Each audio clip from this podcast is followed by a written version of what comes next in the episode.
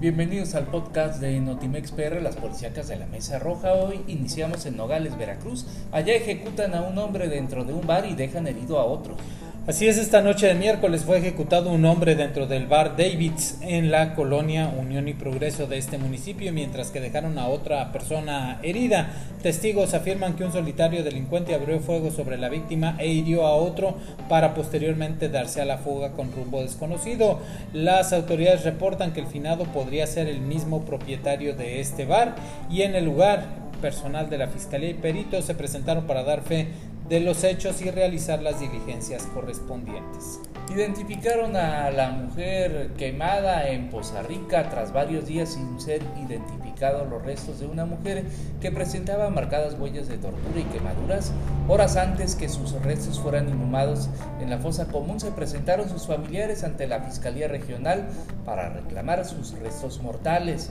Como fue informado oportunamente, dicho hallazgo lo realizaron vecinos de la colonia La Ceiba y pues al localizar el cuerpo de una mujer quemada eh, de ese populoso sector de la ciudad, la colonia La Ceiba, siendo identificada como Karen Joana de 21 años de edad, con domicilio en la comunidad de Ricardo Flores Magón, de Tihuatlán, Veracruz, y que estaba desaparecida desde la semana pasada, ya que no había regresado a la vivienda con sus familiares, siendo el tatuaje en forma de ancla en la espalda la que ayudó a su identificación.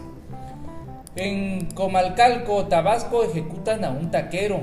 A las 9 de la noche, sicarios atacaron a un individuo identificado como Jorge Carlos N., el cual se encontraba laborando en la taquería de su propiedad de nombre San Judas Tadeo, ubicada en la prolongación Benito Juárez, en la entrada principal del fraccionamiento Las Delicias, y recibió varios impactos de bala. Vecinos de la zona escucharon cerca de 10 detonaciones de arma de fuego. Varias hicieron blanco en la humanidad del taquero que cayó herido de gravedad. Trasladaron, lo trasladaron de emergencia, pero más tarde se confirmó que ya había fallecido. Policías estatales usurpan funciones para atracar a automovilistas. Y es que tanto patrullas y motopatrullas de la Secretaría de Seguridad Pública instalan retenes en carreteras federales y estatales donde paran a los conductores y motociclistas para buscar cualquier pretexto y amenazarlos con infracciones. Una actividad ilegal, pues usurpan funciones de la Guardia Nacional de la Dirección de Carreteras y Tránsito Municipal, generando un gran descontento de la sociedad, pues en lugar de realizar acciones contra la delincuencia, ellos se aprovechan de los ciudadanos. En, ese, el caso de carreteras federales utilizan una empresa de grúas que actúa al margen de la ley, pues parece eh, carece de concesión para operar en zonas federales.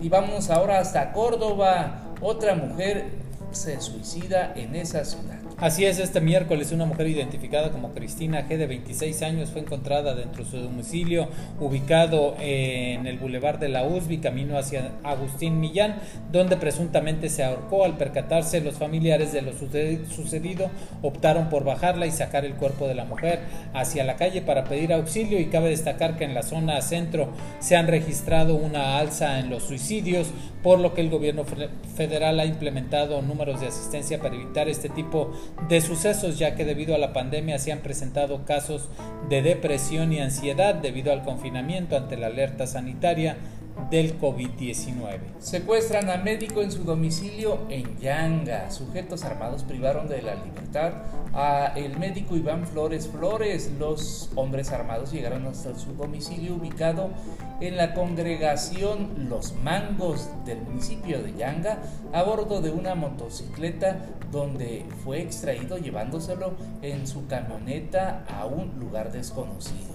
Los hechos ocurrieron alrededor de las 8 de la noche del día de ayer, cuando dos sujetos armados a bordo de una motocicleta llegaron a la casa del conocido médico y penetraron eh, amenazando a sus familiares para luego encañonarlo y escapar con la víctima en una camioneta X-Trail, propiedad del doctor.